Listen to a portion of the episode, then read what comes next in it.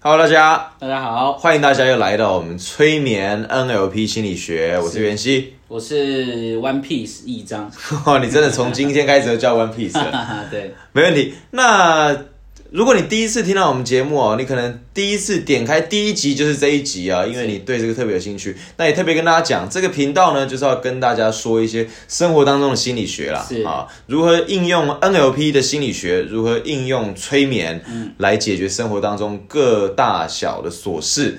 没啊错，那当然，我们的背景呢是教心理学、教催眠，我们也是催眠师，啊我们教了好几年，所以我们也会综合这几年教学经验来跟大家分享啦。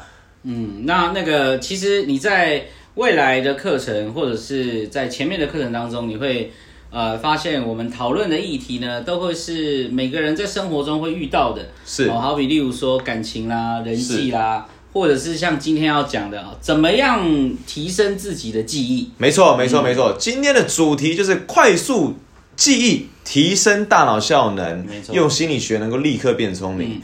那这个无论你是要读书考试啊，还是你要这个职场报告啊，嗯还是这个工作的时候啊，还是记朋友的名字、记客户的资讯，都很实用。其实那个之前我们有个学员啊，是就是我们课程上有个学员说，哎，老师啊，就是我哦，因为因为他是做服务业，对，那服务业的话呢，其实他就是要服务客户嘛。是然后他说哦，有时候我都那个那个就是客人的名字跟脸我都连不太起来，，是哎，不知道今天老师这个教学可以帮助改善这个问题。哦，当然不行啊，不是，是当然可 当然可以啊，开玩笑。哦，OK，大家别紧张哦。那最一开始还是有些好康跟大家讲啦，是哈、就是一些免费的这个资源可以提供给大家。嗯就如果你想看更多我们的消息啊，然后我们其实有提供免费的讲义、免费的电子手册，还有免费的教学，你可以直接搜寻全新策略就可以找到。那个全心是全心全意的那个全心哦，负心汉的心对，心脏很大颗的心啊脏肥大的心，没错，欢迎大家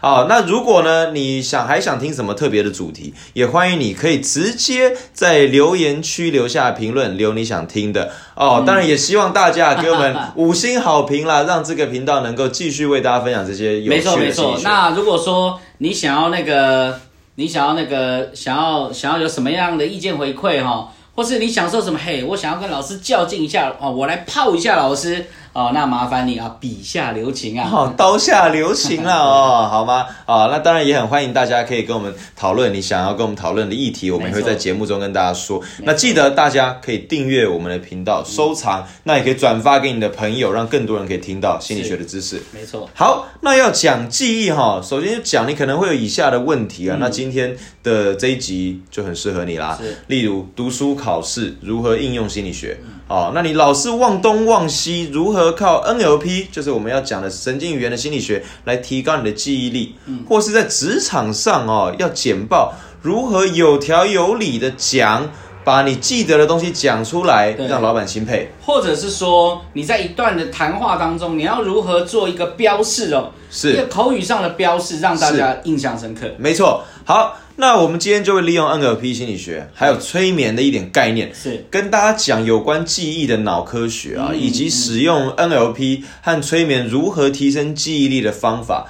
当然，这边就会有人问，那 NLP 什么呢、n l p 是神经语言学啊。不过我们就不多赘述，直接告诉大家它如何用在你的记忆、用在生活中是最直接的。是是是，那今天的结果就是，你可以直接用我们教你的方法，快速把你想背的东西哦给记下来。是是是。哎，这边啊，其实我要我要帮大家问一个问题，好，就是呃，那个记忆哦，是它是怎么样在我们大脑当中作用的？哦，这个非常有趣。首先，各位可以，啊，因为记忆的心理学要完整讲，它可以变很复杂，可是你可以先简单了解一下。是是是很简单。首先，你大脑一看到它呢，好、它会通过感官收录器看到它嗯啊。这个讲很很学术啊，不要那么学术。其实呢，就是你看到、听到、知道它，那你就已经接收到这个资讯了嘛，对不对没？错没错，那在接收到这个资讯之后，它会立刻变成你的短期记忆。好，当然也有人说工作记忆，不同的门派有不同的解释方法。那用短期，你可能更容易理解。嗯，那这个短期记忆，它所能够保留的时间是非常短的。嗯，好，所以应该讲每个人都有记忆的能力啊，只是只是它是短期还是长期。啊好，因为短期你马上记了，马上忘了，那等于没记嘛，对不对？所以那个之前才会有人讲说，哇，我的记忆很薄弱，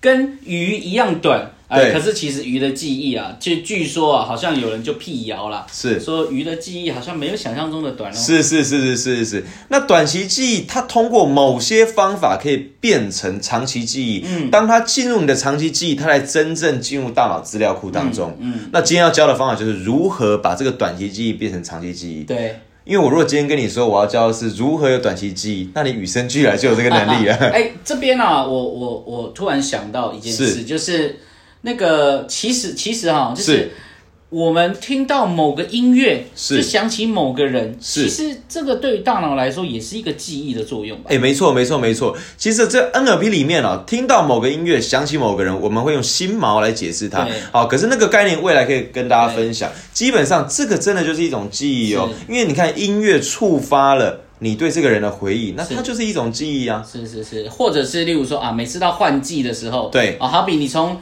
你从那个很炎热的天气啊，对到一些哎有点凉爽的时候啊，可能都会哦想起某一段回忆，想起某个人，其实这也哦都是跟记忆是有关系的。哦，那易章老师你是想起哪个人？老是想起我的老婆啊，我天天都在 都在跟她见面啊，我也无时无刻想着想着她。哦，没错，没错，没错，很会回话，果真是教心理学的。好，来那几个概念跟大家理清一下哈。首先，如何有效又快速的记下东西呢？第一个，你一定要有的能力哈，这是一个非常重要的能力，就是你要能够抓到你要记的东西的完整架构。完整架构是什么意思？完整的架构就是说，你看哦，今天一段很复杂的文字放在你的面前，是或是一段很复杂的资讯放在你面前，其实你仔细看，它里面可能只是要讲一个或两个核心概念而已。哦，是哎，其实这个就让我想到，例如我可能买一本书，对，哇，那个书至少八万字，啊，是。说实在话，它真正的重点大概我我想不超过两万字那易章老师，你写的那两本书，它的重点有没有超过两万字？啊、它的重点呢是那八万字都 是重点。哎，大家可以去呃有空可以去书店看一下我写的两本著作，是全华人的第一本 NLP 的著作哦。是那书名叫做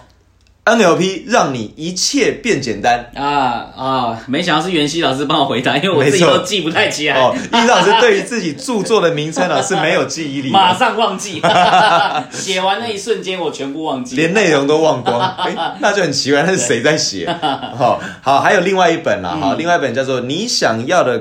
呃，哎，你想要的改变，NLP 都能帮你完成。对啊，其实很简单啦，你博客来作者搜寻金一章啊，就找得到了。对对啊对对不用打这么复杂的名字。是哦，不过这个书去书店翻翻就好哦。对啊，其实这个如果或是图书馆啊什么，你可以去借来看一看。是那其实最重要的呢，当然还是要把实践落实在生活中。最重要的是那版税没多少啊， 不是不是啦，不是那个意思。确实啦，不过那个我要讲一下，你知道去年啊，是 去年我就是那个哎，突然就收到了一张支票，啊是，莫名其妙啊，我一看啊，版税，你知道我我都忘了这件事情。是是是对，啊，那其实那个时候我就在想，哇，如果你真的是靠版税生活的人，那你还真的是月月吃土，年年吃土啊。真的是蛮辛苦嗯的，更何况你写那本已经是全球指标性的专书了。是是是好，当然我们频道也是全球指标性啊，没没在错跟大家开玩笑。没错我们是全球第一个专门讲 NLP 跟催眠的中文频道。就是那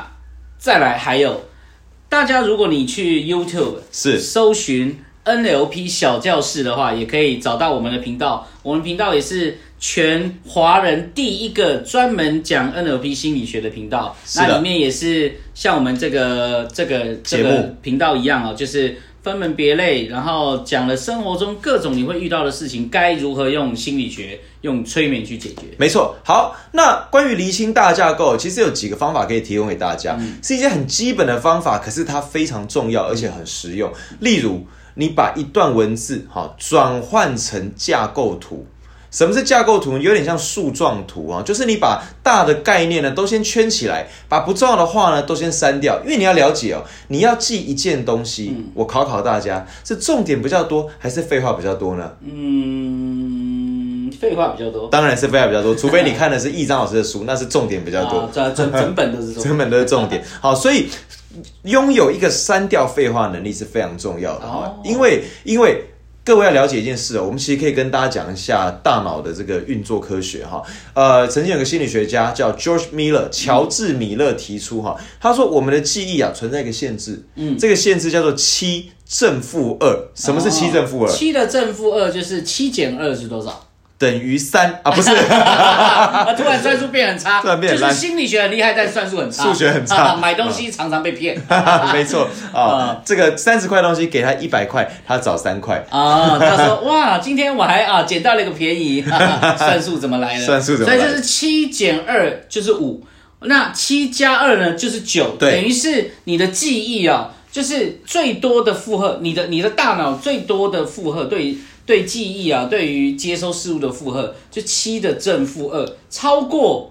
其实你就会有点有承受不住了。是，如果你不相信这件事情的话，其实你现在可以回想一下，你的手机号码是多少？好，假设我的手机号码，假设哈，零九一二一二三二三三，好，假设是这样，我乱念的哈，我乱 念，千万不要打这个电你话这。样可能可能会讲到讲到某个人的手机号码。各位再次声明，这不是我电话，你也不要打这通电话那，如果你刚好是那个手机号码的主人呢、啊我们只能在这里跟你说声抱歉。你可以在下面留言，我们额外再送你一点一点免费的东西好对了。对 对，好，那哎、诶你看哦，光是你刚刚讲你手机号码，你有没有发现手机号码几码？总共零九一二一二三二三三是十码，那十码有没有超过七正负 二？没有，有啦，有有有。 哦，你的算算术真的不好你哎、数学是体育老师教的、 哦。啊，对 啊，哎哎，也有体育老师数学教很好数的学不要这样讲哦，对，那你看哦，你是不是会自然下意识的把它拆成三组？是也就是你大脑要处理超过七正负二、超过九码的资讯，嗯它就要把它切成三段。那这就是大脑七正负二的展现啦、那这时候你就很紧张了，你就说：“哎、我们大脑记忆的上限七正负二，那我一辈子记不了九件事以 上。”当然不是这样子啊，它是会哦分组的。分组的啊、啊也就是跟各位讲，你大脑很聪明，它一组东西不能超过七正负二，可是你可以通过不断分组的方法来归类它，让它变简单。其实光从一件事就可以证明七正负的这件事怎。么说？你看那个比尔盖茨啊，是他在回忆起他的童年的时候，啊，回忆起他念书时期的时嗯候是，嗯他说：“哦，我念书时期啊，真的是惨不忍睹。惨不忍睹。你看，对于他来说，就是他他求学时期一定是非常多嘛，可能是几千个日子、是几万个日子。是可是他确实记得那些令他印象深刻的。是那当然，他在求学日子有没有快乐？一定有啊，一定有啊但是全部被他删掉了，是因为他大他的大脑对于重点，他就只抓到那七正负二个。是，你看他甚至没有抓到七正负，他只抓到一个，就是惨不 忍睹。对，惨不忍睹。对，这就是大脑七正负二的展现。那你也可以做一个实验，例如想想你的上一段恋情，你会发现你能记起的事情其实不太多。嗯，即便你能一五一十的讲出很多事情，你大脑也已经针对它做分类了。嗯例如说啊，这个就是一开始嘛，这个就是中间嘛，嗯这个就是我们快分手的时候嘛。你看，你大脑也会把它做分类。对这就是七正负二的展现哦。所以第一个你要了解的概念，要把东西记清楚，首先你要先有分类东西的能力，没错删掉废话的能力。再来第二个，第二个很关键的是，你能够创造连结，而且这个连结必须跟你的感官体验是有关系的。哦这什么意思？这有点复杂。这个啊就是你的呃那个讯息啊、当然其实讯息本身是它是不具任何意义的，是但是各位有没有想过一件是事情？好比例如说，那个为什么数学老师在台上讲课，有的数学老师讲的很无聊，是那有的数学老师讲的很有趣，是你会发现那些有趣的数学老师，或者是讲一些艰涩理论的老师哦，是他很会举例子，是当然，它的例子呢，就是试图要联觉，让你的大脑不断的开启画面啊、声音啊、味道啊。那这个时候，各位可以再去想想，哎，一场好的演讲，是你是不是都只会记得那些有生动描述的部分？是，嗯，这就是有人说哦，故事行销。其实我们这边就要特别针对这个往深入讲一下。故事行销有没有用？基本上是有用的。可是怎么样的故事行销没有用？说教的故事，为什么？嗯因为说教的故事里面全是道理，这些道理里面不包含任何感官呢、是是是，所谓感官就是视觉看得到的，对听觉听得到的，感觉、嗅觉、味觉能够感受到的，这个叫感官其。实其实讲到说教，你看了哈，好比以下一句话，这就告诉我们做人应该要诚实守法。嗯，其实你看啊，诚实 守法，你你产不了，你在大脑里面产生不了任何画面，是除非你现在刻意去想。是是，只要是你现在刻意去想哦，那诚实守法对你来说，它就有连觉到一个画面，或是连觉到一段你的回忆。是，嗯可是你去想哦，如果你想起要诚实这件事情，是因为你想到上次女朋友问我说你去哪里，我跟她说没啦，我在工作，结果被她发现，其实我跟老王去喝酒，嗯最后她回。回家之后罚我跪算盘，跪了八小时，膝盖都凹进去。你想起这个惨痛的记忆，你突然对诚实手法就拥有感官了。对，你看它是不是带着强烈的视觉、听觉的感官记忆？是的，好，那这是第二个重点了，啊没就错是跟广告感官哈， 感官感广官广官感官 感 官跟感官有关联。嗯好，最后一个重点啊，最后重点就是你要建立能够索引的定位系统。哇，这个比较复杂，这听起来个是很难呢、欸其实我等一下直接教大家一个方法，你就知道这很简单。哦，OK 就是你的记忆哦，你的记忆它在你的大脑里面哦，好像是一盘散沙，对不对？啊。可是你对嗯必须把它给定位啊，锚定起来，把它放在特定的位置啊，你才能够妥善的储存它。嗯那你就会问，呃，好，我听懂了，可是如何储存呢？如何做？来，各位，我直接教你一个方法啊，很有趣的方法。这方法呢，有人说叫记忆宫殿呐、哈。记忆宫殿啊就是如果你的潜意识是一个大宫殿的话，嗯那就把所有要记的东西呢都放进去，那这宫殿呢瞬间就会变什么，你知道吗？那变什么？变仓库，啊，从宫殿变仓库，那是降级了。有降级、啊。 总而言之啦，就是你把你的潜意识当成宫殿，把东西记起来。各位，这很难吗？这很简单，嗯我直接使用一个每个人身上都有的东西，哦你就用你身上有的四肢来当做记忆的东西，好不好？哦来，各位，假设我们从头顶开始定位哦，嗯哈、假设头顶是一号，右边肩膀是二号，嗯右手是三号，右脚是四号，嗯左脚是五号，嗯，左手是六号，左边肩膀是七号，嗯，左边耳朵是八号。好，我们就用八个东西就好，好那吧？九号呢？ 那九九号你可以定在鼻子上， 就是就是就你开心就好 啊，。对对对对对对啊，你也可以定在额头上，耳朵上啊，OK 哦，可是你不能定在别人 身上，因为那个没有你的感官体验。是是是，对是，是好，来，那各位，我们都定好了，但是这个数字不重要。来，各位，我去讲几件东西，你现在根本不用记哦，你就是想象一下就好。